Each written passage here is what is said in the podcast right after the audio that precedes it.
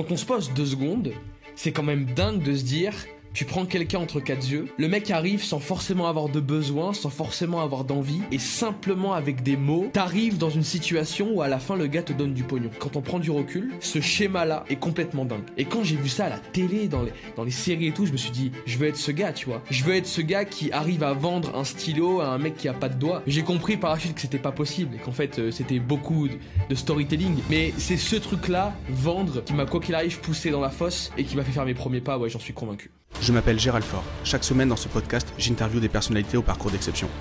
À travers ces entretiens, je suis à la recherche des 20% d'actions qui ont mené à 80% de leurs résultats. Ici, pas le temps pour le storytelling, nous allons chercher les leviers directement actionnables pour scaler nos vies et scaler nos business. Je vous interromps juste quelques secondes avant cet épisode puisqu'on a eu un problème de son au moment où on a enregistré l'épisode avec Alexis. Donc euh, je vous présente toutes mes excuses. Euh, j'espère que ça n'altérera pas trop euh, la qualité de l'épisode. J'ai pas trop de doutes. En tout cas, je pense que vous allez pouvoir apprécier l'énergie et la franchise d'Alexis. Alexis est quelqu'un de bluffant en termes de, en termes de mindset et en termes d'exécution. Vous allez le voir dans cet épisode. En tout cas, moi j'ai pris un sacré coup de pied aux fesses. Donc je vous souhaite un bon épisode. Je vous présente à tous et à toutes mes excuses pour la qualité du son.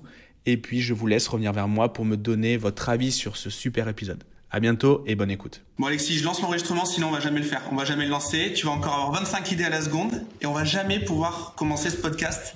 Euh, donc ça y est là, là ça y est, on part pour euh, à peu près une heure. Euh, ça me fait super plaisir de t'avoir t'avoir ici. ça a été hyper vite cette histoire de cette histoire de podcast. Je t'ai dit, on discutait, je t'ai dit viens on fait un podcast et voilà. C'est donc moi j'adore ce genre d'organisation un peu un peu ninja. C'est pile poil ce qu'on, c'est ça qu'on veut quoi. Tu vois. C'est ça qu'on veut. Comment vas-tu, Alexis? Écoute, euh, j'ai la grande forme. Ce qui s'est même passé, c'est qu'on s'est dit à la fin du premier appel, on aurait dû l'enregistrer. Ça aurait été un premier feedback et un premier podcast. Mais écoute, on est là, c'est un grand plaisir d'être là. Je te remercie infiniment de m'inviter et au plaisir de discuter, d'échanger. Euh, c'est impeccable. Bah, c'est vraiment top. Est-ce que tu peux te présenter pour ceux qui ne te connaissent pas encore? Euh, Ouais, avec plaisir. je m'appelle Alexis. Je suis, je suis un mec qui fait de la vente, qui a fait de la vente toute sa vie. Je suis parti aux États-Unis, j'ai appris la vente là-bas. J'ai euh, gratté au début la terre, euh, comme euh, les vrais gens de ce milieu, selon moi, l'ont fait. Donc j'ai commencé en tant que prospecteur, j'ai passé beaucoup d'appels, j'ai grandi, j'ai évolué, puis j'ai géré des sales teams, j'ai managé, j'ai consulté des groupes, etc. Et je suis rentré en France après un joli voyage aux, aux États. Alors il y a plein de trucs qui sont passés avant, mais j'essaie de faire une belle ellipse pour que vous puissiez comprendre mon cœur de métier actuel. je suis rentré en France et j'ai directement vu la dichotomie qu'il y avait euh, et la différence de niveau qu'il y avait entre l'outre-Atlantique et chez nous sur la partie commerciale, tu vois. Et en fait, d'office, j'ai eu cette envie de me dire, la vente, au-delà de simplement être un outil qui te ramène de l'argent, comme le dit Chris Voss, euh, traverser la route est une négociation. Choisir le bon resto, c'est une négociation. Et le, ce que je veux faire, est ce qu'on s'efforce à faire tous les jours avec euh, notre écosystème, c'est pas simplement de ramener la vente sur un sujet business et make money, mais c'est aussi de ramener la vente sur un sujet global de culture. Et on veut que dans 10 ans, les Français osent aller serrer la main aux mecs à qui ils ont jamais osé serrer la main, osent demander un 50% de discount à la fin d'un repas et osent demander un surclassement quand ils vont dormir dans un, dans un bel hôtel. Et voilà, on a, on a plein de boîtes, on fait du business, euh, on vit la vie euh, au jour le jour et on essaye de devenir les meilleurs. J'adore, j'adore ça. J'adore ce point de vue qui, qui change un petit peu ce qu'on entend sur, euh, sur, le web, certaines personnes même que j'ai reçues ici. ce côté, ce côté, on vit la vie. moi, j'aime beaucoup. on a plein de sujets en commun. J'ai 10 ans de plus que toi, même 12 ans de plus que toi. Et mais, mais on a énormément de sujets, sujets en commun. Et tu, parlais des US, tu parlais de la vente. Est-ce que que tu as eu eu des influences, des, des, je sais pas, des auteurs, des, conférenciers, peut-être même des, peut-être même des, films qui t'ont inspiré euh, dans ton lancement Donc moi, je suis né bègue. Je suis littéralement né bègue. enfin, pas. Euh, je veux dire, c'est pas une maladie en tant que soi, euh, en tant que telle, mais je galérais vraiment à aligner des phrases, tu vois. Et j'ai rencontré des, orthophonistes, des médecins qui m'ont dit mec tu pourras jamais aligner une phrase clean, nette, sans que tu ressembles à un éman de tracteur qui déconne, tu vois. C'était vraiment très handicapant quand j'étais petit. Après, j'étais toujours ce gamin qui déconnait, faisait rire les autres. Donc en réalité, ça a jamais, euh, ça m'a jamais fait, fait mal. Mais tu vois, par exemple, pour mes parents, c'était chaud parce qu'ils voyaient que il y avait une distance, que les gens se moquaient de moi, etc. Et en fait, j'ai été depuis tout petit fasciné, par ces films ou par ces rediffusions de conférences où les mecs sont là, prennent le micro et où tout le monde a les yeux rivés vers ces gars, pas simplement pour qui ils sont, mais pour le fond de ce qu'ils disent. Moi, tu vois, j'arrivais quand j'étais petit à attirer l'attention parce que j'étais drôle. Je faisais des conneries, j'étais le mec au fond de la classe qui envoyait les stylos. Donc tu sais, t'es un peu vu comme euh, la rockstar à l'école et au collège. Mais en fait, tu l'es pour les mauvaises raisons. Tu l'es parce que les gens te regardent pour la forme, pour les conneries que tu fais.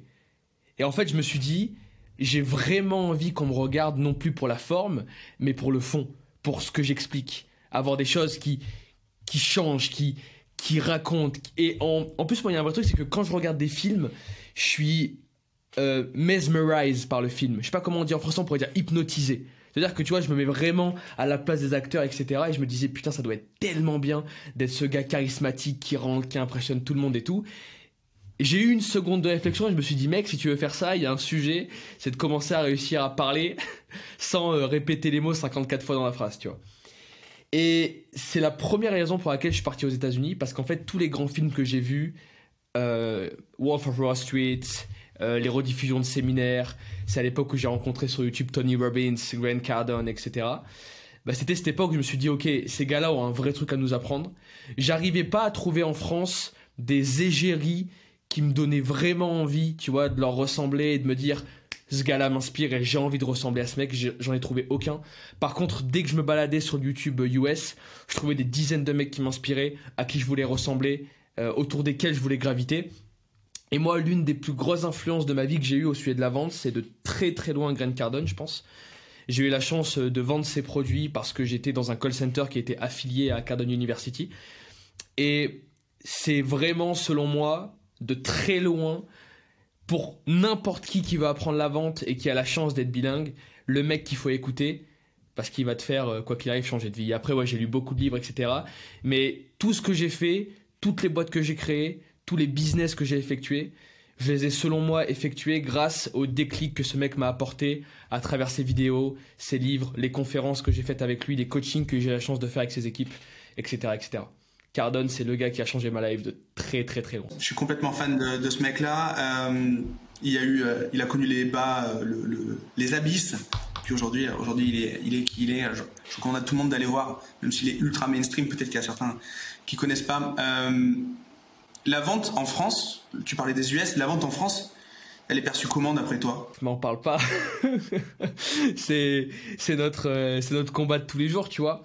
Et c'est ce que je disais au début. En fait, je pense que pour avoir une bonne réflexion autour de la vente, faut pas prendre la vente simplement comme un business ou comme un outil qui te permet de générer de l'argent. Il faut vraiment prendre la vente comme une culture, comme elle l'est par exemple aux États-Unis. Aux États-Unis, quand tu arrives à l'école primaire, tu as show and tell. Show and tell, c'est le mercredi euh, matin tu viens raconter ce qui s'est passé dans ta semaine, tu viens vendre un objet à tes camarades. Et en fait, quand tu as 8 ans et que tu commences à raconter des histoires, à storyteller, à essayer de vendre un paquet de mouchoirs ou à raconter une histoire folle avec des émotions de ce qui s'est passé durant ton week-end, tu comprends très vite que la vente, au-delà d'être une technique, c'est, ça peut être une culture, tu vois.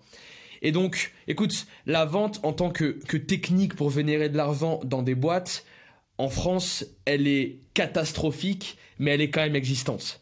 Il y a des coachs, il y a des consultants, il y a des sales teams, ça, ça génère vraiment de l'argent, quoi qu'il arrive. Et les boîtes se débrouillent toujours pour trouver et pour recruter des gens à l'étranger, pour les former en France. En général, euh, faut pas trop se faire souci à ce sujet parce que les boîtes sont là pour être rentables et elles trouvent toujours le moyen de trouver des personnes intéressantes. Par contre, ce qui moi me fait vraiment beaucoup de peine, c'est la vente en tant que culture et la vente pour le mass market, tu vois. Et c'est la raison pour laquelle on essaie vraiment, euh, et j'essaie vraiment d'avoir un discours très général qui peut plaire à tout le monde et de simplement dire la vente au-delà de générer de l'argent, c'est encore une fois cette, cette volonté d'aller rencontrer des nouvelles personnes, ce truc-là de networker, ce truc-là de arriver dans un hôtel et simplement au lieu d'aller prendre sa clé et de se camoufler dans sa chambre à l'écart, d'aller serrer la main aux gens qui se trouvent dans le lobby, etc., etc. Et je trouve que par contre la vente sur ce sujet-là, drague de rue, euh, raconter des histoires, on dit souvent que tu sais, euh, euh, il raconte des belles histoires. En gros, ça veut dire strictement que c'est un inventeur, que c'est un menteur. Les vendeurs sont pris pour des escrocs absolus. Donc en fait, il y a un très gros challenge sur la vente en France d'un point de vue mainstream. Ça, c'est clair et net. Je veux dire, il y a, une culture en France qui est dramatique à ce sujet. Les gens ont des idées reçues, des stéréotypes au sujet de ce marché-là. Par contre, dans les boîtes, alors nous, on fait notre maximum pour essayer de l'implémenter, de le faire progresser et de le faire avancer.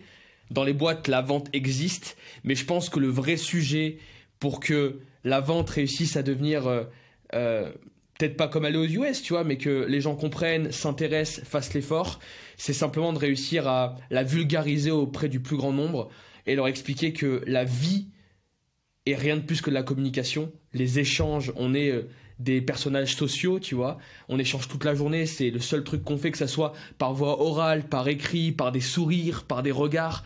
Toute notre vie est simplement rythmée par des échanges avec les autres. Et le jour où tu arrives à contrôler tous ces échanges-là, tu peux être convaincu que ta vie change. Et je pense que c'est le gros sujet sur lequel on devrait tous se focus, à savoir, euh, au lieu d'apprendre aux gens à lire et à écrire, apprendre aux gens à communiquer et à influencer. Même si ça peut être des fois vu comme euh, le grand méchant loup, tu vois. Ouais, influence et manipulation, ce, ce, ce, titre a tellement été mal traduit. Enfin, il a, été traduit comme il fallait le traduire, mais il est, sa traduction est tellement péjorative alors que ce bouquin est un, est un chef-d'œuvre même de, j'ai envie dire presque de mindset presque. C'est pas que de la technique pour vendre ou pour marketer quelque chose. C'est, c'est ultra important dans le développement d'un dans le développement d'un entrepreneur ou du moins de quelqu'un qui a besoin de convaincre un autre. Je suis 100% d'accord. Et c'est un vieux bouquin. C'est ça qui est incroyable. On n'était pas nés, hein. On n'était pas nés quand c'est sorti. Mais c'est incroyable. Et tu vois, moi, ce qui me fascine le plus avec ce bouquin, c'est que c'est l'un des seuls bouquins au monde où tu le lis comme une encyclopédie. Après, tu sors dans la rue et tout ce que tu as lu dans le livre apparaît devant toi tu vois une vitrine, tu dis ok, là il y a de l'autorité, là il y a de la preuve sociale, et ça change littéralement ta perception du monde, tu vois, ad vitam aeternam. Je, suis, euh, j'adore ce bouquin. Pour moi, c'est une, c'est un, c'est vraiment une étape obligatoire. Euh, et même si on fait pas de la vente, pour comprendre en fait la prise de décision, comprendre la, persuasion. Euh, on parlait justement lors de notre premier call de l'industrie du coaching de la vente. Euh, et on, a, est très vite arrivé à dire qu'il y avait une partie, euh, c'était des coachs avec les dents euh, qui rayent le parquet. et il y a une autre partie qui est plus grosse d'ailleurs en termes de volume et en termes de représentativité des coachs, qui est la vente dans, pour solutionner ces problèmes perso, c'est-à-dire je suis un, ultra introverti, ok, apprends la vente. Je hmm. suis, je, je n'ose pas, je n'ose pas prendre le téléphone, ok, apprends la vente. On avait un avis tous les deux assez critique sur ça. Moi, je ne vais pas le cacher. Mais à côté de ça, quand on regarde le truc, quand tu nous racontes ton histoire de bégaiement, on reboucle un petit peu là-dessus. Est-ce que toi, c'est vraiment, c'est la vente qui t'a débloqué ou la vente c'est une finalité? Moi, je pense que la vente pas débloqué, mais je pense que je suis un mauvais exemple. En fait, quand, on disait qu'on était assez critique vis-à-vis de ces mecs-là, ça veut pas. En fait, le challenge, c'est pas que ces gens-là fassent du coaching en vente pour que les gens se sentent bien. Le challenge, c'est que ces gens-là. Ah non, c'est sur la promesse. C'est ça, exactement.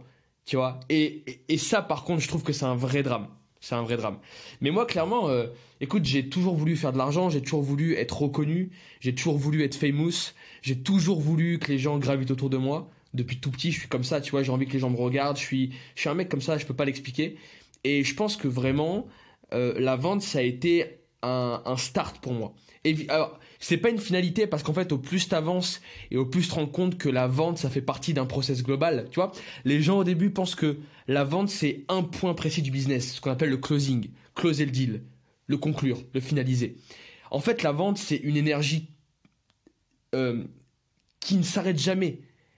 Ça signifie que tu closes ton client, il te donne de l'argent, tu lui délivres un, un service, mais si tu fais l'effort pendant que tu es en train de lui délivrer ce service, de toujours être dans cette attitude de vente, de, de garder les, les mêmes systèmes d'influence et de manipulation que tu gardes durant le closing pur et dur, tu peux être sûr à 100% que la LTV, autrement dit la valeur que le client va te rapporter sur le long terme, sera infiniment plus grande.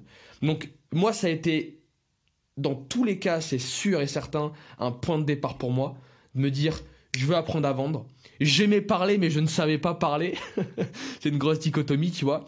Et je me suis dit, je suis fasciné par ces gars qui disent quelque chose. Enfin, quand on se pose deux secondes, c'est quand même dingue de se dire, tu prends quelqu'un entre quatre yeux, le mec arrive sans forcément avoir de besoin, sans forcément avoir d'envie, et simplement avec des mots, t'arrives dans une situation où à la fin le gars te donne du pognon.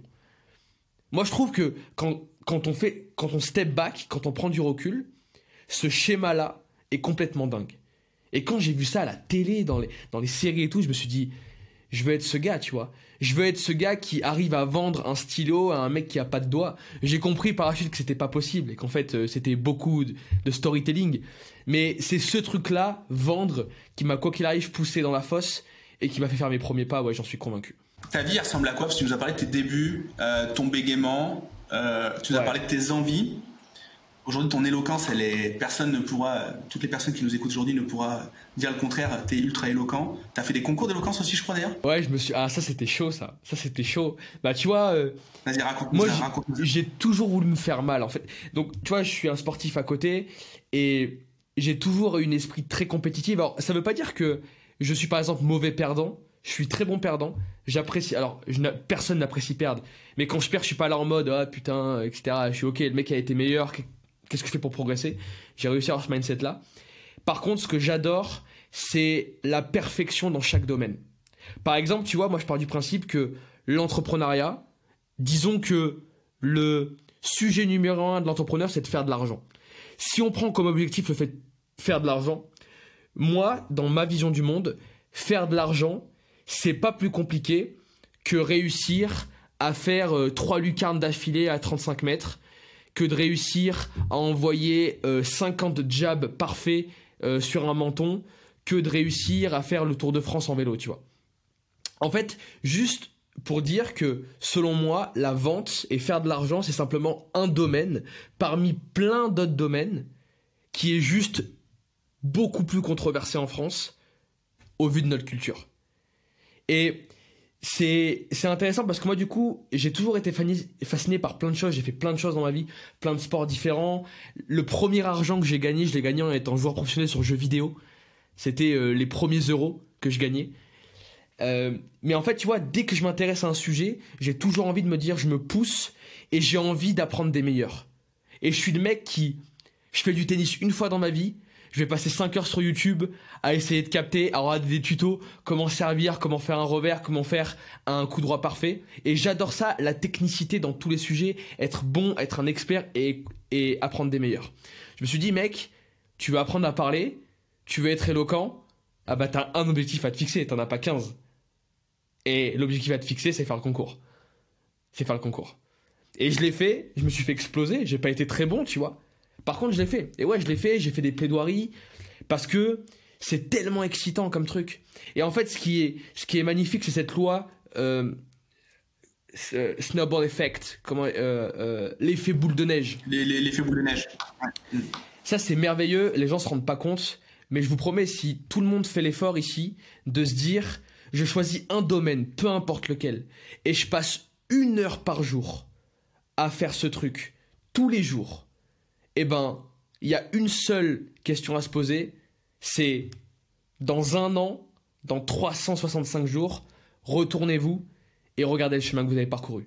Les gens n'ont pas idée. En fait, l'esprit humain a beaucoup de mal à s'imaginer le système de compounding, d'exponentialité. Par exemple, c'est un, test qui est très simple et très, et très intéressant. Tu demandes à quelqu'un de t'évaluer la valeur de E de 10, donc exponentielle de 10 le mec va toujours la surestimer par rapport à la vraie valeur. Et tu lui demandes d'estimer exponentielle de 100, le mec va toujours la sous-évaluer par rapport à la vraie valeur. Parce que le cerveau humain a beaucoup de mal à comprendre le système de l'exponentialité.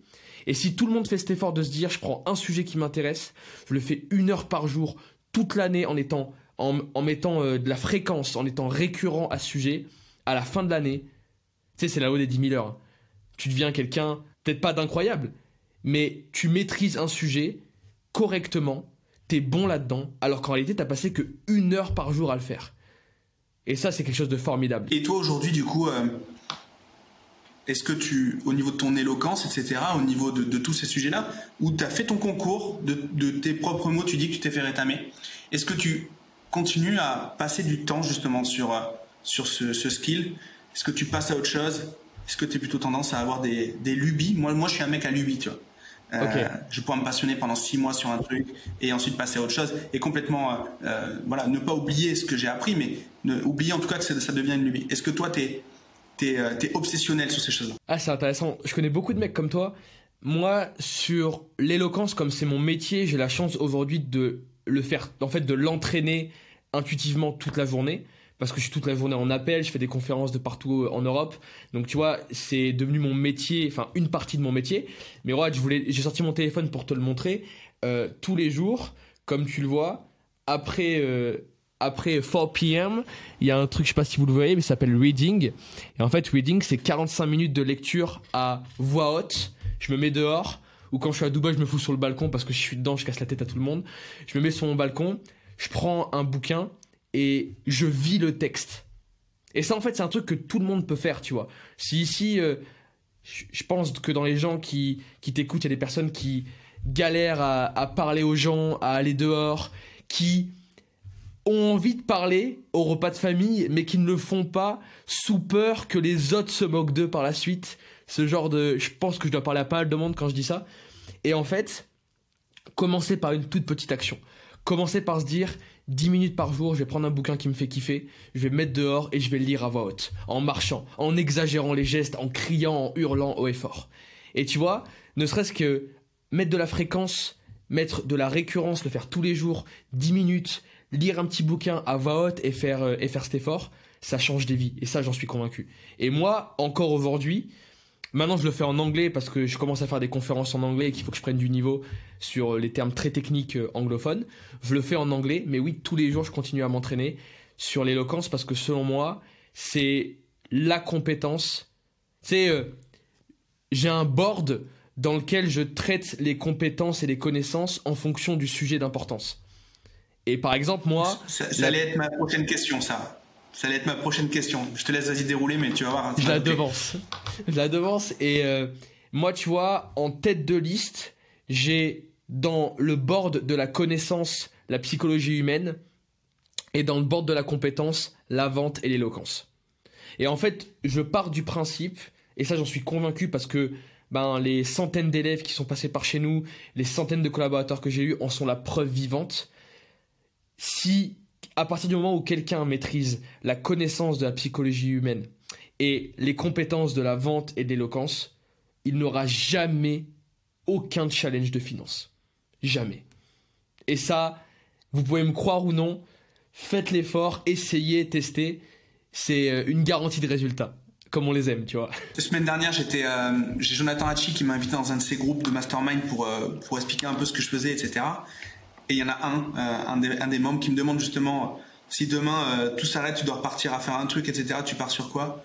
Je dis je pars sur, à faire de la vente. Je sais pas si je suis bon vendeur ou je sais pas si ça n'a jamais été mon métier, mais pour moi c'est la compétence fondamentale. Et la compétence, elle est fondamentale parce qu'elle est importante dans tous les business, à tous les niveaux de business d'ailleurs, au début, mais même tu closais pour Grande Cardone, donc je veux dire, même pour les plus grands, il y a besoin de closer. Et en plus, juste parce que, pour pas que je me fasse assassiner, j'étais pas chez Grant Cardone parce que je sais que les gens vont être très reliable sur les ah faits. Ouais, j'étais, mm. ouais, donc c'est pour ça que c'est important de préciser les choses. J'étais dans un call center à Miami et ce call center avait une association, un partnership avec Cardone, euh, Cardone University et du coup on vendait euh, euh, ces formations en, partnership. J'étais pas chez chez le réfé. T'étais pas chez lui, mais tu, évidemment.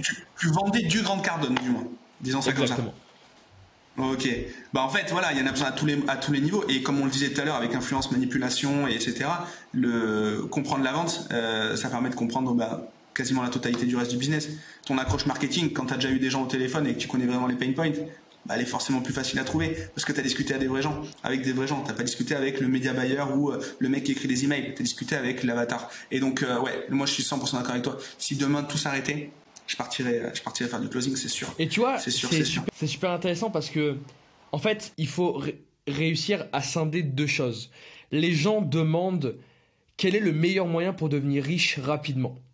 Le meilleur moyen pour devenir riche rapidement, c'est factuel, c'est les finances. Ça, on peut pas, enfin, je veux dire, euh, les finances, c'est le secteur d'activité qui crée le plus de millionnaires. Pour devenir riche rapidement, c'est les finances.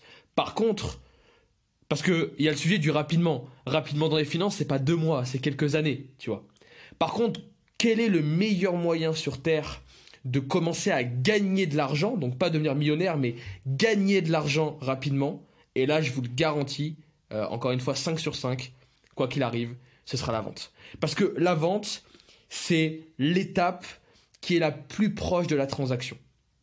Tu peux pas faire plus proche. Si tu es au marketing, tu es un step avant la vente. Si tu es dans la vente, c'est toi qui récupères l'argent. Et ce truc-là d'avoir de la proximité avec l'argent au tout début, même si tu fais pas de la vente pendant 10 ans, mais je trouve que commencer par la vente, c'est un moteur qui est exceptionnel parce que ça te permet d'avoir une overview du business. Par exemple, tu vois, moi j'ai vendu tellement de produits, j'ai vendu euh, j'ai vendu des bateaux, j'ai vendu des, des maisons, j'ai vendu des voitures, j'ai vendu un avion. Alors j'ai pas vendu l'avion, mais j'ai fait euh, une mise en relation pour l'achat d'un jet privé. Donc tu vois, en fait, et à chaque fois que tu vends, on, a, on vend des terrains de paddle sur Dubaï, on fait de la voiture de location, et on a cinq agences différentes, on vend des centaines de produits différents à travers le monde, des dizaines de formations différentes. Et en fait, tu te rends compte que à chaque fois que tu vends un nouveau produit, même si tu dois pas devenir un expert dans ce domaine, tu dois quand même comprendre, avoir une vision, une overview de cet écosystème. Et ce qui est fou dans cette compétence, c'est que du coup, quand tu commences par la vente, tu es obligé de faire l'effort de toucher à tout, de comprendre et d'avoir une belle vision d'ensemble. Et du coup, commencer par la vente, son aventure entrepreneuriale, c'est selon moi super sexy parce que ça te permet de commencer à un certain niveau sur plein de domaines, d'avoir, tu vois, une, base commune à plein de domaines que les gens euh, n'auront pas. Et tu vas rencontrer des personnes qui seront extrêmement bonnes dans un domaine mais qui auront plein de lacunes dans d'autres. Toi, tu seras extrêmement bon en vente et en plus, comme tu auras vendu plein de domaines différents, tu auras un socle commun ultra intéressant sur tout un tas de domaines euh, qui sont pertinents aujourd'hui, tu vois. J'aime, euh, j'aime beaucoup, j'aime beaucoup, j'aime beaucoup. Est-ce que tu, là, tu, nous expliquais un petit peu les différentes choses que tu vends, ton quotidien aujourd'hui? Est-ce que tu peux nous expliquer déjà ton activité euh, quel, est ton, quel est ton job aujourd'hui et, comment, ouais, comment ça se passe au quotidien? Alors, comment ça se passe au quotidien? Je pense que la, question en cache deux. Il y a une question de fond et une question de forme. Dans la forme, c'est chaud, c'est la guerre, tu vois. Euh, je, montrais mon agenda tout à l'heure, euh, je peux le remontrer si vous voulez, mais moi c'est lever tous les matins 5h30. J'ai euh, beaucoup de rendez-vous toute la journée, je suis un mec extrêmement méticuleux, d'ailleurs on me le reproche souvent, mais parce que du coup j'ai pas de vie, je fais que travailler toute la journée, tu vois, mais c'est lever 5h30, morning ritual, les rendez-vous, le repas, le sport, donc dans la forme c'est beaucoup de fréquences. Ça, c'est l'un des gros downside de la vente. Donc, downside, ça signifie inconvénient, upside, avantage, downside, inconvénient. L'un des gros downside de la vente, c'est que c'est extrêmement énergivore. Par exemple, quand tu fais du trading, ça compande dans le temps. Ça signifie que au début, bam, tu fais du trading, ok, c'est cool. Puis après, tu commences à comprendre les patterns, tu euh, connais les, les, lectures graphiques. Et en fait, au plus tu avances, au moins tu as besoin de passer de temps pour gagner de l'argent. La vente, c'est une constante évolution. Parce que quand tu as commencé à closer des mecs à 10K, tu veux closer des mecs à 100, puis des mecs à 1 million, puis des mecs à 10 millions. Et à chaque fois que tu passes de step, c'est toute une nouvelle connaissance et une nouvelle compétence que tu dois apprendre. Et c'est la raison pour laquelle nous, tu vois, même si on a aujourd'hui des très bons sales qui closent, le fait est qu'on doit être continuellement derrière eux. Parce que l'objectif, c'est plus qu'ils closent des deals à 10K ou à 20K, mais qu'ils closent des deals à 100, 200 ou 1 million. Et c'est la raison pour laquelle dans la forme, c'est très prenant parce qu'il faut travailler tous les jours, il y a beaucoup de challenges à gérer. Et bon, c'est aussi ça, l'entrepreneuriat. Et dans le fond, ce qu'on fait, c'est extrêmement simple. Donc on a plusieurs boîtes. Euh, la boîte sur laquelle on travaille beaucoup en ce moment, c'est Closers, qui est écrit juste ici. On a trois business models. Le business model numéro un, c'est que des gens nous payent pour qu'on les forme à la vente. Là, gros disclaimer, on n'est pas une, une agence ou une formation de closing comme les gens l'entendent aujourd'hui sur le marché. Nous, les stats, c'est simple. Sur 100 personnes qui rentrent chez nous, il y en a entre 10 et 20% qui restent au bout d'un mois. Autrement dit, il y a 80% des gens qui abandonnent sur les 30 premiers jours de la formation. Parce que c'est, pas du e-learning, les gars. Faut aller dehors, tu fais du PUA, tu dois aller faire euh, des pièces de théâtre dehors devant tout le monde, tu dois te lever dans le métro et chanter. C'est des trucs que pas grand monde ne peut faire. Et on a une formation qui est vraiment difficile, vraiment challengeante, un petit peu comme les, force spéciale, tu vois, de l'armée. Un truc que, où très peu de, où, beaucoup de gens veulent rentrer. On a beaucoup de gens qui veulent rentrer chez nous, mais très peu de gens y arrivent parce qu'on est ultra sélectif. Ça, c'est le premier business model. On forme les gens à devenir des vrais vendeurs pour qu'ils changent leur vie. Autre truc aussi, on n'a pas un, angle mass market. Je sais qu'aujourd'hui, 95% des gens qui font de la formation en closing ont un, angle très mass market, à savoir, viens faire tes 5 euh, appels par jour, faire tes 3000 euros par mois et vivre où tu veux dans le monde. Nous, c'est si tu rentres chez nous, c'est pour faire des millions. Pour faire des millions, c'est 15 heures par jour. Et il faut vraiment se bouger le cul. Par contre, on te garantit un truc. Si tu travailles, si tu as la motivation, si tu te bouges assez, je te garantis que tu vas changer ta vie. Par contre, il faut vouloir se bouger et vraiment avoir envie. Et ces mecs-là, on les forme, on fait devenir les meilleurs sales possibles et on continue à les suivre au quotidien. Le business model numéro 2 qui est de l'autre côté, la partie B2B, c'est que des gros groupes, des startups, des infopreneurs, d'ailleurs on a des clients euh, en commun, Gérald, nous payent pour qu'on puisse mettre en place chez eux des systèmes de vente, les consulter, mettre en place chez eux de la stratégie commerciale qui est ultra importante.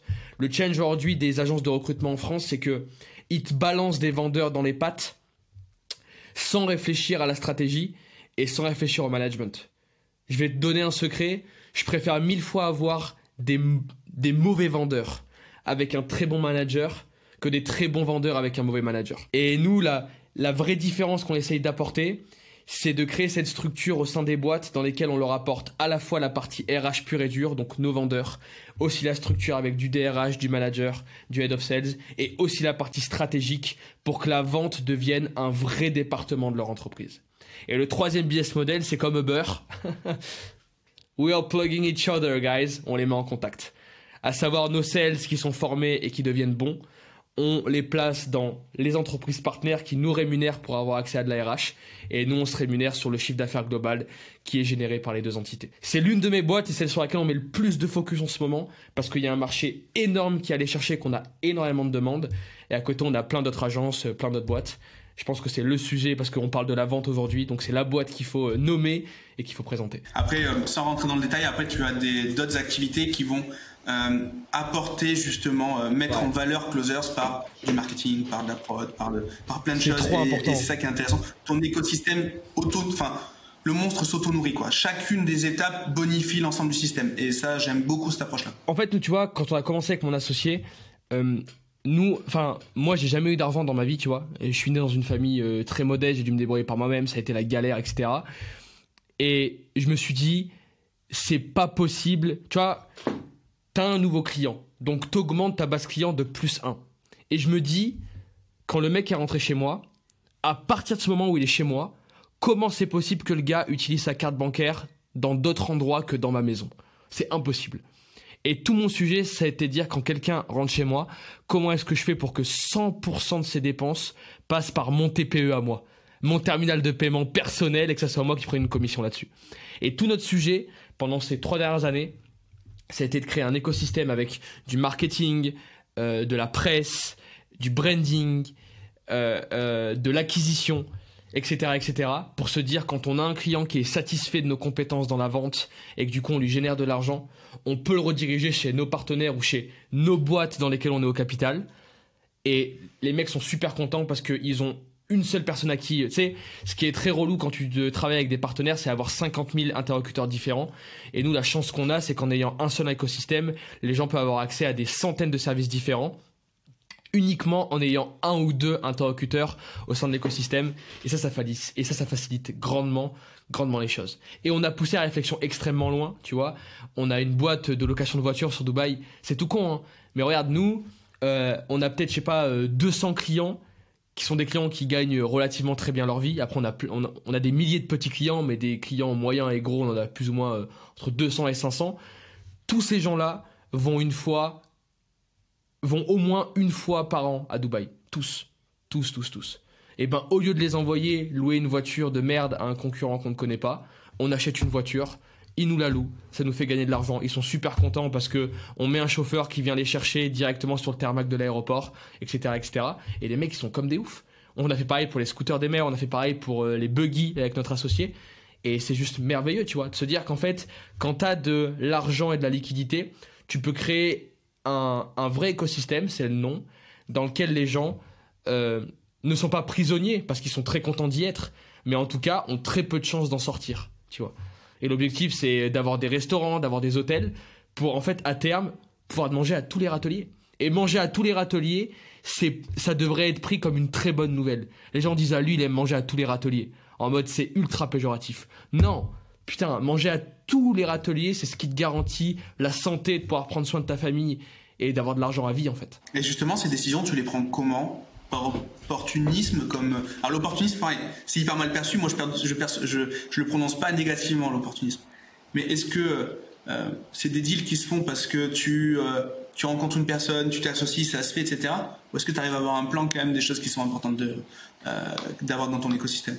Non c'est vraiment et puis d'ailleurs ça c'est un truc qui m'énerve. Moi j'ai fait une interview récemment et je me suis presque embrouillé avec un mec du chat qui disait ouais comment il dit ça en français euh, euh, le shining effect, euh, l'objet brillant.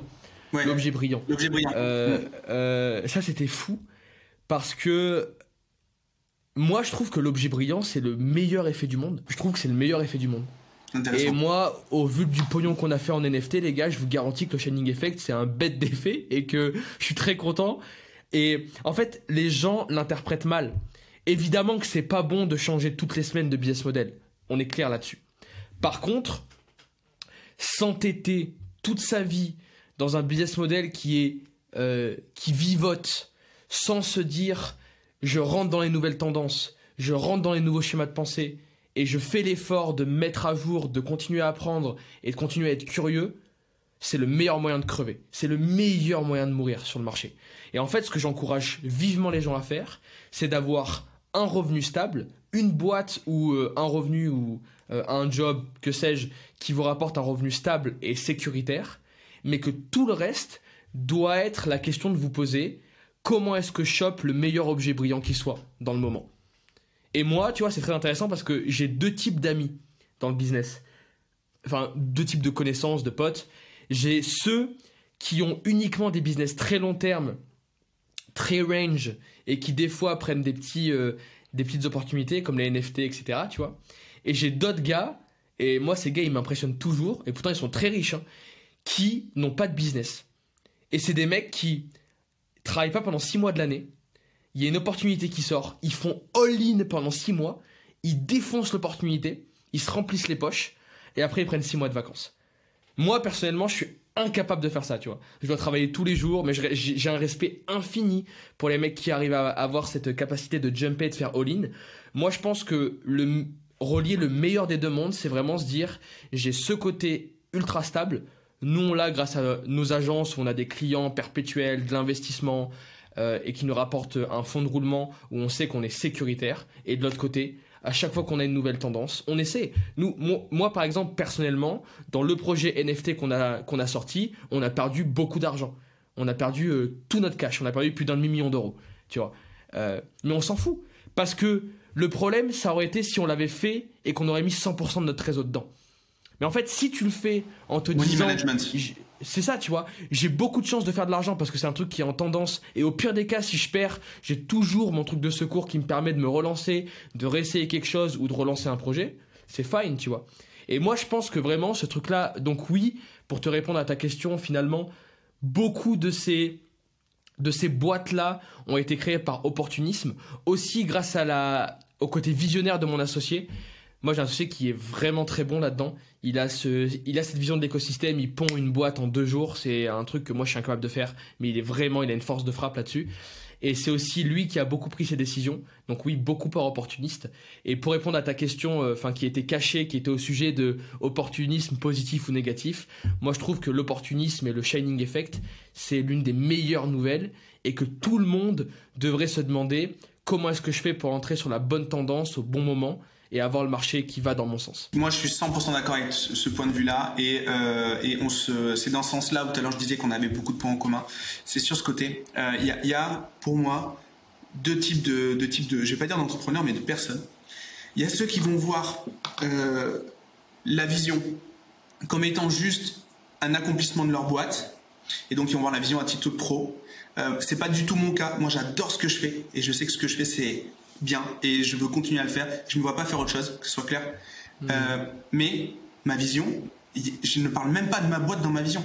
Moi, je veux créer une putain de dynastie. Et une dynastie, que ce soit à travers du CPF, des NFT, des startups ou en vendant des trucs au marché, comme on disait avec mon, mon tout premier associé, s'il écoute, je pense que ça le fera sourire, mais on disait, si dans tout foire, on ira vendre des olives au marché. Mais c'est pas grave parce qu'en fait, euh, on n'a aucun, aucun enjeu là-dessus puisqu'en fait, ce que l'on veut, c'est créer une putain de dynastie. Et donc euh, là-dessus, euh, moi j'ai pas de problème non plus à être très opportuniste euh, sur les business Et parce que tout simplement, il faut servir le, il faut servir le projet. Et que le projet, euh, le projet, il n'y a pas une seule ligne sur le business dans, dans, dans la page qui concerne le projet. Euh, en tout cas, dans mon bouquin à moi. Donc, je sais pas toi comment tu vois le truc. Est-ce que toi, justement, ton point de la vision, comme on aime bien dire, est-ce que pour toi c'est assez clair ce concept-là? Est-ce que tu as déjà réussi à mettre des choses en place? Ou est-ce que, euh, est-ce que tu. Voilà, t'en es où par rapport à ça? Pour essayer de, de résumer la vision en une phrase, nous, ce qu'on sait, parce qu'en fait, quand on parle d'opportunisme, je pense que c'est important d'expliquer ce qui est sous-jacent à l'opportunisme. Nous, comment est-ce qu'on a mis en place un raisonnement opportunisme dans notre écosystème? On s'est dit, on se fait une promesse entre nous, on ne dira jamais non. Jamais on dit non. On dit toujours oui. Autrement dit, moi, alors je vais peut-être paraître pour un gros menteur ou un enculé, mais quand quelqu'un me dit oh je cherche quelqu'un euh, parce que je vais acheter euh, telle voiture ultra rare, tu t'y connais là-dedans, je vais lui dire mec, écoute, je suis le meilleur gars dans ce domaine, je suis un expert absolu, tu me laisses 48 heures, je te fais une proposition pour qu'on puisse avancer. Et en fait, nous, toute notre vie, ça a été ça. Jamais de la vie, j'aurais été destiné à faire un apport d'affaires pour vendre un jet. Jamais de la vie, j'aurais dû vendre des bateaux, vendre des voitures, vendre des maisons, euh, vendre des gros gros consulting à plusieurs millions d'euros. Jamais de ma vie mais je l'ai fait parce que j'ai saisi toutes les opportunités. Et parce que quand quelqu'un m'a dit euh, est-ce que tu sais faire ça? J'ai pas dit non, je sais pas faire. Attends, je vais essayer de faire un truc. Ou non, je sais pas faire. Euh, désolé, trouve quelqu'un d'autre. Mais je lui ai dit oui, je suis le meilleur. Tu me laisses 48 heures, je reviens vers toi et puis on avance. Et ce que ça faisait, c'est que je disais oui, on raccrochait et ça me laissait 48 heures pour trouver le putain de réseau, pour me bouger le cul, pour trouver les bonnes personnes et pour faire l'effort d'aller délivrer le produit ou le service que ce mec cherchait. Et je trouve que cette mentalité-là de se dire je me mets dos au mur et peu importe ce qu'on me demande, je dirai toujours oui et je vais toujours faire l'effort d'aller chercher le truc que les personnes veulent, c'est l'un des meilleurs moyens de saisir toutes les opportunités, de comprendre vraiment l'opportunisme et de faire l'effort d'accroître son réseau et de diversifier ses sources ses, sources de revenus et ses activités. Ce que tu fais en faisant ça, t'es pas expert du, euh, de la bagnole? T'es expert dans le fait de trouver une solution à un mec qui a pas envie de le faire. Et en fait, tu es là pour lui donner un coup de main. Et si on dézoome le truc, c'est ce qu'on disait tout à l'heure, que ce soit du NFT, des startups ou je ne sais quoi, euh, ça reste des business. Et donc euh, là, c'est pareil, ça reste des opportunités. Et ton expertise, c'est de résoudre justement, enfin, ton, ce que les gens viennent chercher, ça va être justement de résoudre ce genre de, de, de, de, de besoin, presque conciergerie de luxe, quoi. Et, euh, Mais c'est que ça. ça.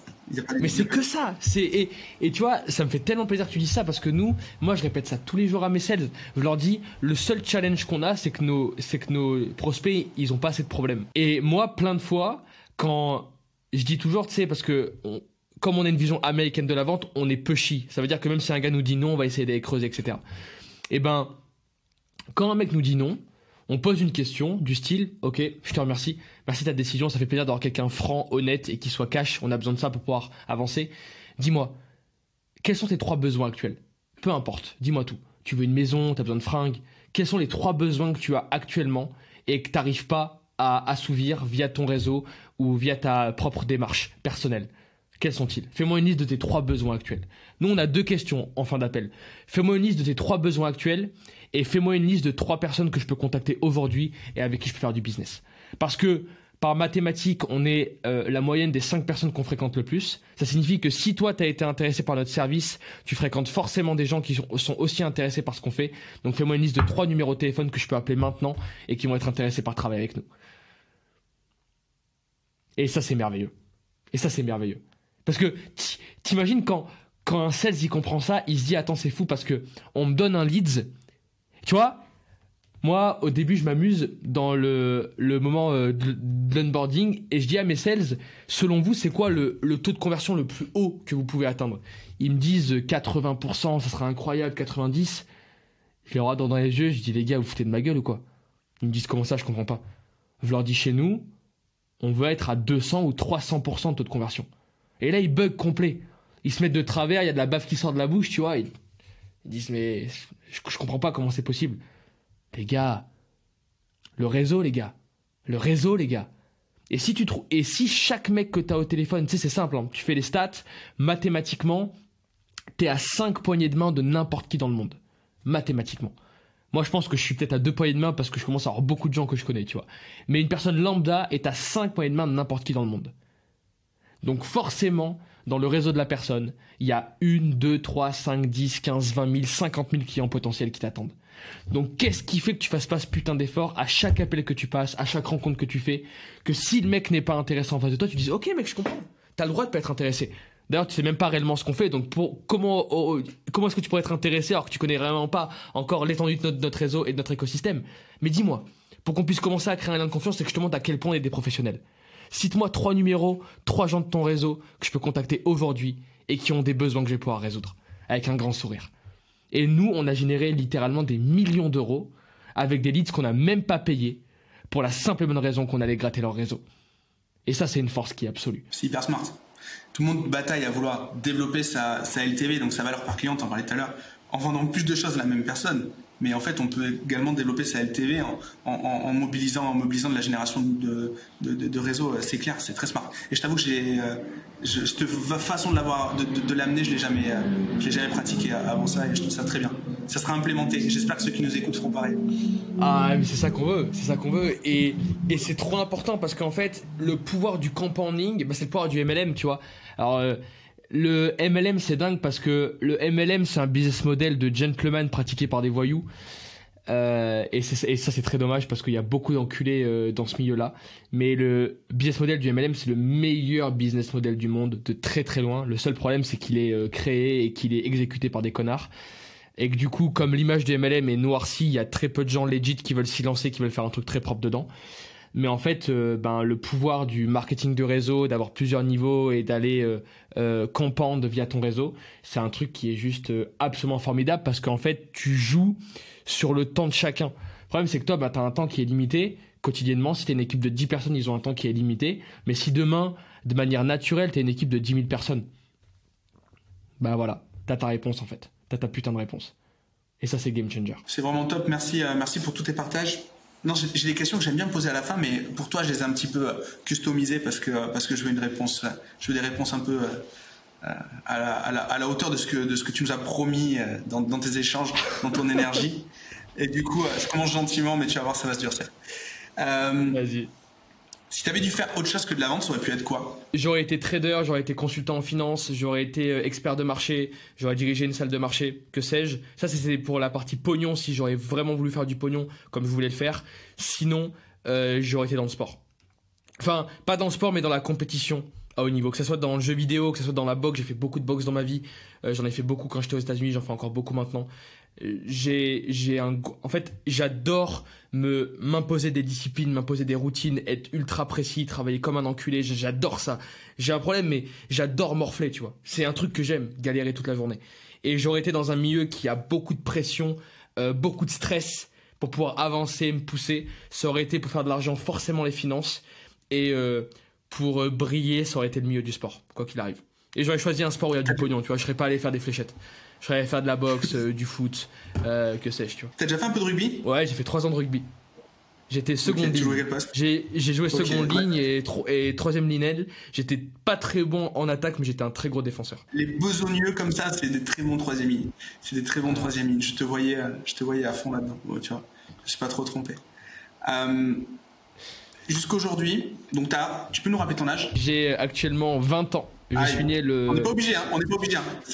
Non, je suis né le 31 mars 2002. Euh, J'ai donc eu 20 ans le 31 mars 2022. ça calme, ça, calme. Du coup, sur ces premières 20, 20 années euh, d'existence, quelle est ta plus grande fierté? Ma plus grosse déception, c'est de pas avoir commencé plus tôt. Ma plus grosse fierté, c'est d'avoir changé des vies. Pas commencé plus tôt, t'as commencé euh, quand même plus tôt que la moyenne. Après, je sais que la moyenne, je pense pas que ce soit, ce soit une métrique qui t'intéresse, mais, mais t'aurais voulu faire comment du coup J'aurais voulu faire show and tell à 6 ans quand j'étais en cours.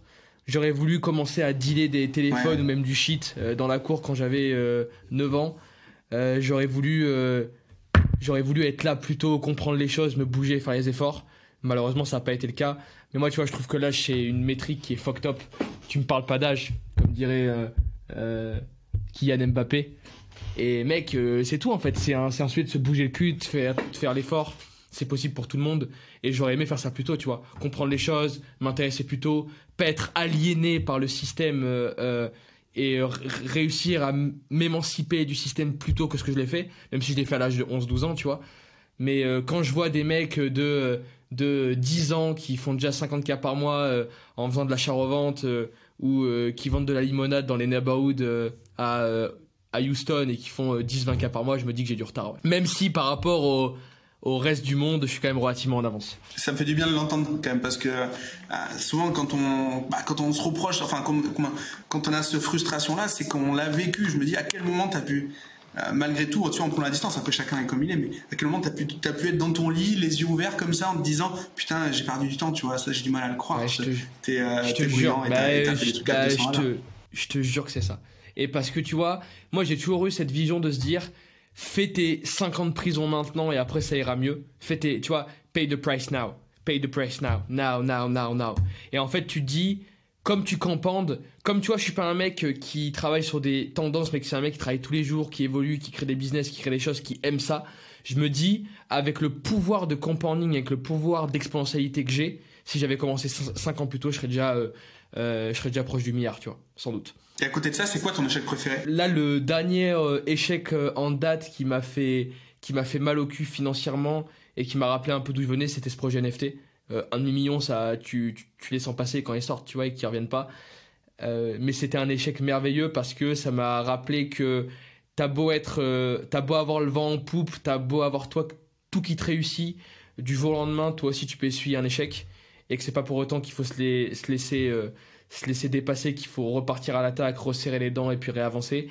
Et ça m'a permis de vraiment me détacher de l'argent et de me dire qu'au final c'est juste un outil et que tu joues avec et que si tu perds, tu perds, si tu gagnes, tu gagnes, c'est le game et qu'il faut pas avoir peur de ça. Est-ce que euh, bah, du coup toi qui es euh, euh, toi qui, qui vis à Dubaï ou qui a ou qui en vit, qui vit une partie de l'année, est-ce que tu as fréquenté beaucoup de beaucoup le monde justement des NFT Est-ce que justement là maintenant une fois c'est quand même un petit peu calmé, est-ce que tu as un avis? Est-ce que si on devait débriefer justement cette hype du NFT, tu pourrais nous, dire quelque chose? Écoute, c'est comme toutes les hypes.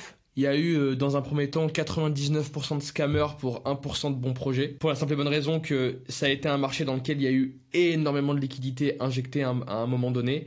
C'est toujours pareil, hein, quand une bulle gonfle, t'as toujours les pickpockets qui essayent d'aller euh, aspirer le bout de savon qui leur appartient.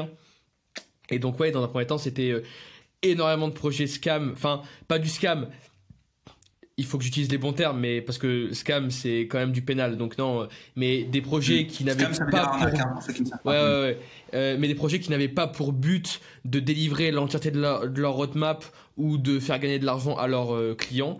Des projets qui avaient uniquement pour but de se remplir les poches, de s'en foutre plein les poches, de rug pull, comme on dit, c'est-à-dire de retirer l'argent le plus vite possible et de pouvoir se barrer avec. Ça, c'était 99% des projets qu'on a vus et des gens qui étaient autour de nous.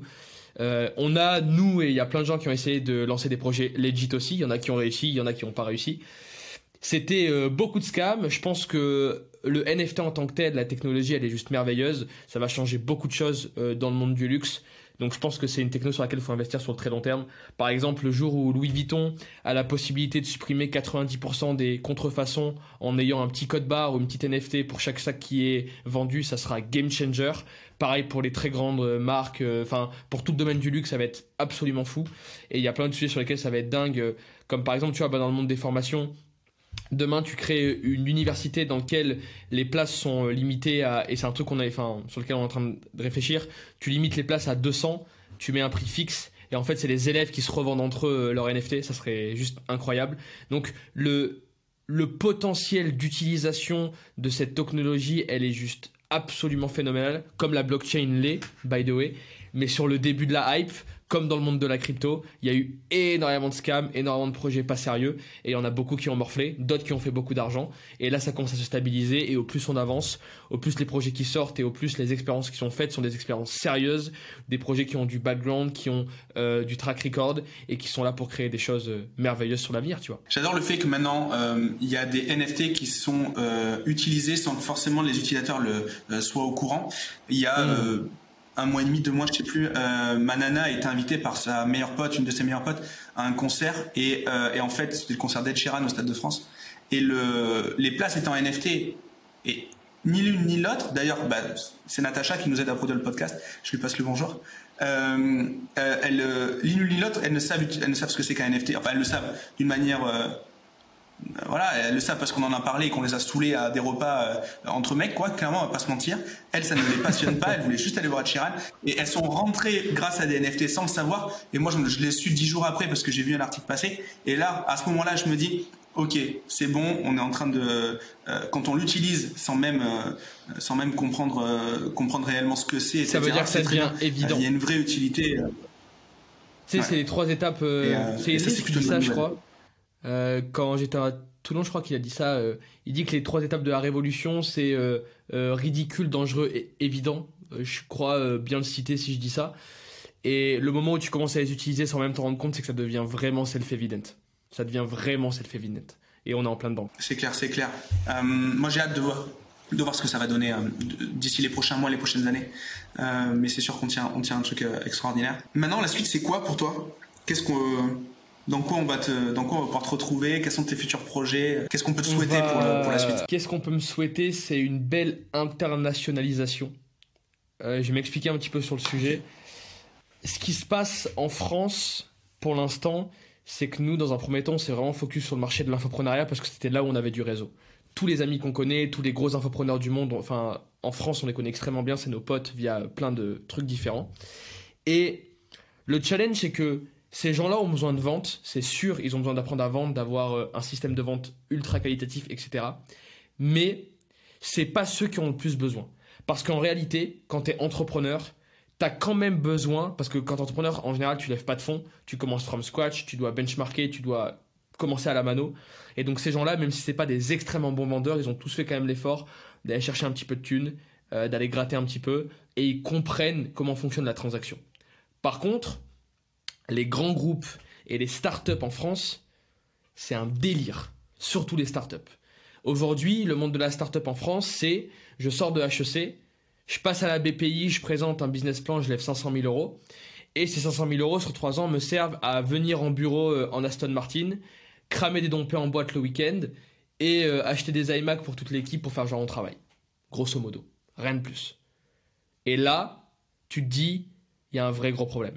Pour ceux qui sont un peu plus sérieux, ces 500 000 euros, t'en as 95% qui partent dans le développement du produit. Selon moi, c'est encore pire. Parce que mettre 95% dans le produit et 5% dans la vente et le marketing, c'est se tirer, c'est pas une balle dans le pied, mec, c'est, c'est un, c'est un RPG que tu te fous dans le pied, tu vois. C'est dramatique. Voilà, ça c'est euh, pour poser les bases en France. Donc il y a un besoin qui est dix fois plus gros sur le monde des NFT et euh, sur le monde euh, sur le monde des NFT, sur le monde des startups et sur le monde des grands groupes que ce qu'il y a dans le monde de, l'entrepreneuriat. C'est la raison pour laquelle on s'associe avec un gros mec euh, du monde des startups, etc. Bref, ça sera public dans pas très longtemps. Et à côté, pourquoi je parlais euh, d'internationalisation? Parce qu'il y a un marché qui est fou à aller prendre, et d'ailleurs je vous le donne si vous voulez, comme ça vous pourrez aller checker de votre côté. Il y a un marché qui est incroyable à aller prendre, c'est le marché des startups aux États-Unis. Alors, je m'explique ça ne veut pas dire qu'on va aller concurrencer les boîtes commerciales qu'il y a aux États-Unis. Parce que clairement, je vous le dis, les boîtes de commerce, de commerce qui sont aux États-Unis, elles sont dix fois meilleures que nous. Elles sont meilleures, elles sont là depuis 30 ans, elles ont les meilleurs track records, elles ont des centaines de millions d'euros d'investisseurs derrière eux qui injectent sans arrêt, etc. Donc forcément, ils ont des années, euh, des années, ils sont à des années-lumière de ce que nous on propose. Maintenant, tu sais, c'est comme le dropshipping. Moi, je me suis toujours demandé pourquoi les gens ils font du, dropshipping de la Chine vers la France et pourquoi personne n'a jamais fait du dropshipping de la France vers le Japon ou vers la Chine? Hmm. Ben moi j'ai un pote qui habite à Marseille qui vend des bougies à la lavande au Japon. Il vend les bougies 58 dollars pièce, mec. 58 dollars la putain de bougie. Parce qu'en gros, en Chine et au Japon, il y a une série qui est super connue, un peu comme Plus belle la vie euh, en France, tu vois, euh, où en gros t'as des mecs qui sont dans les lavandes en Provence et tu vois tous les Chinois et enfin tous les Asiates quand ils viennent en France durant l'été, ils prennent des putains de photos des lavandes, mec. Moi, j'ai un pote qui s'est dit, vas-y, tu sais quoi, je vais faire un all-in. Je crée un dropshipping, euh, je crée genre un e-com où je prends, je prends un petit fournisseur dans, dans le sud, il me fait des petits sachets de lavande, des, euh, des bougies à lavande et je les ship, mec, au Japon. Bah, le mec, il a fait 10 millions, tu vois.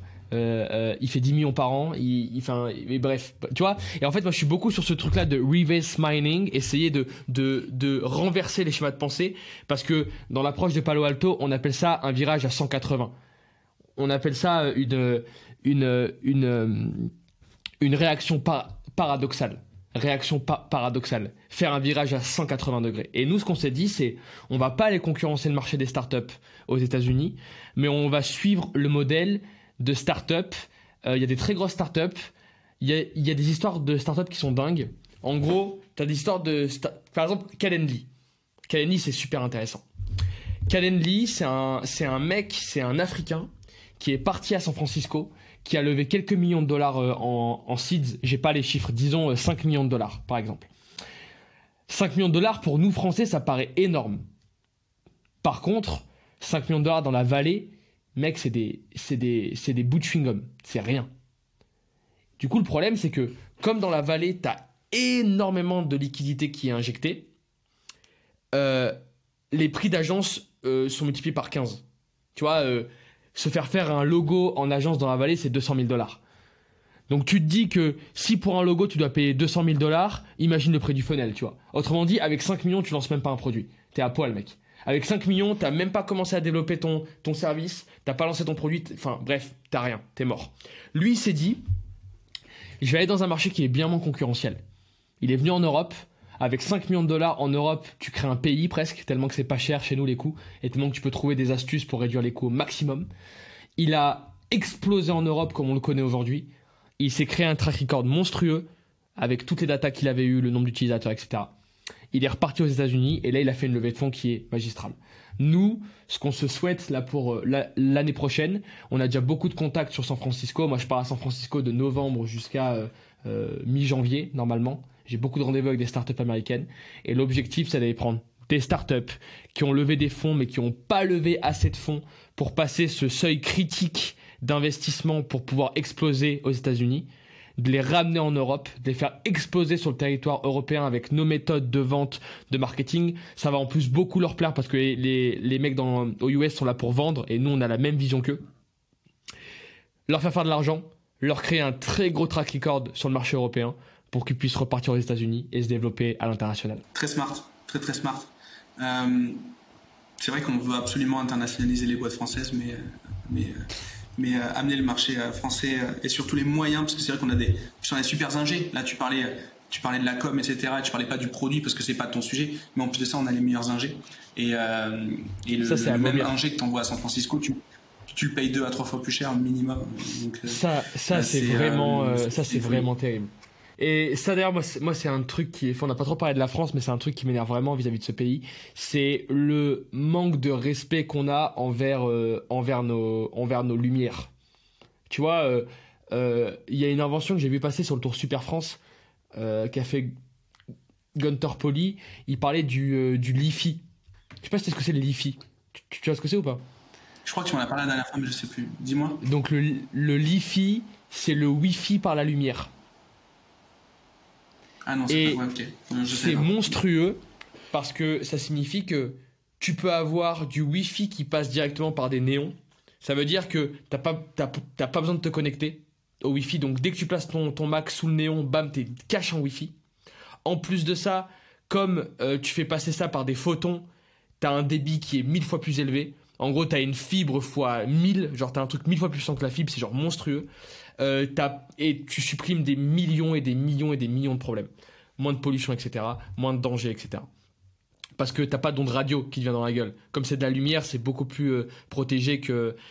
Eh ben, dis-toi que cette invention, c'est une invention qui est française, mec, qui a été sortie dans un bureau d'études français.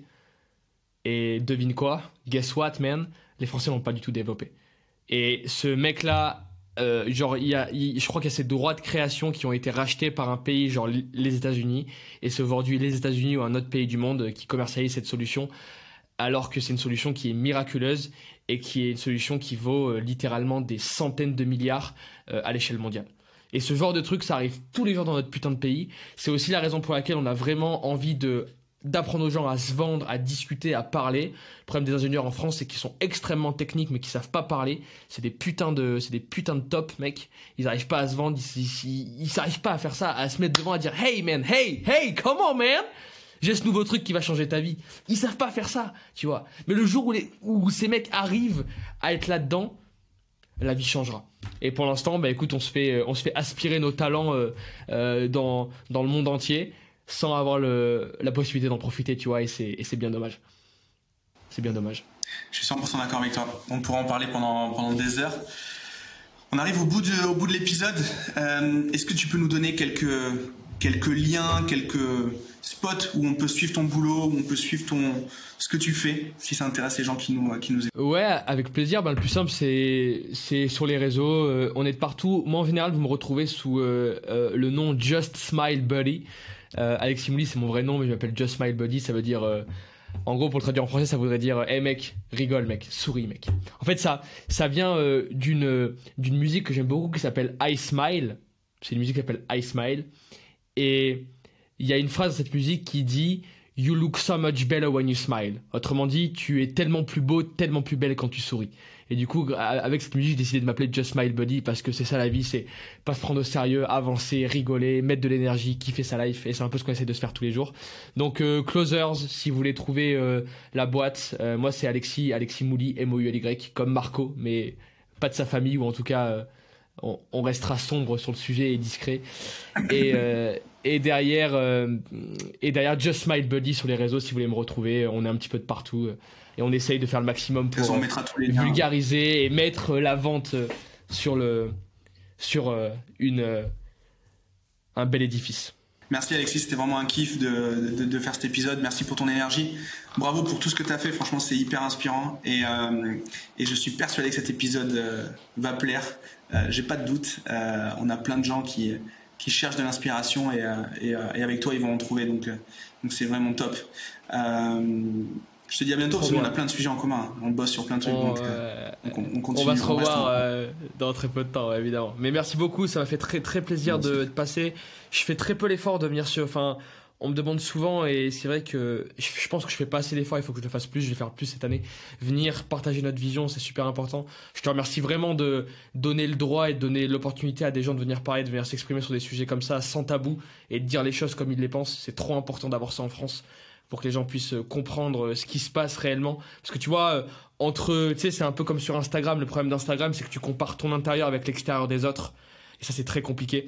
Et en fait, ce qui est super important avec ces podcasts à cœur ouvert, c'est que les gens peuvent comparer leur intérieur avec l'intérieur des entrepreneurs et des gens qui les font kiffer. Et si en toute humilité, je peux partager un petit peu de ce qu'on fait et, et mettre de l'énergie et dire aux gens de se bouger, que c'est possible et qu'ils peuvent le faire, eh ben, j'aurais réussi. Euh, si, si une personne aujourd'hui, dans tous les gens qui vont nous écouter, euh, peut changer sa vie, faire un effort, lire un livre, essayer un truc qui va le faire grandir, je pense qu'on aura euh, réussi notre, notre défi, tu vois. C'est bah, avec plaisir et le message est passé et je souhaite la même chose à ceux qui nous écoutent. merci beaucoup une fois de plus. Bonne journée à tout le monde. qui fait bien. Passe à l'action. Et puis, n'hésitez pas à commenter et à contacter Alexis si vous avez des projets de folie à lui soumettre. Euh, il sera yes, vous Yes, yes, yes. Passez une belle journée.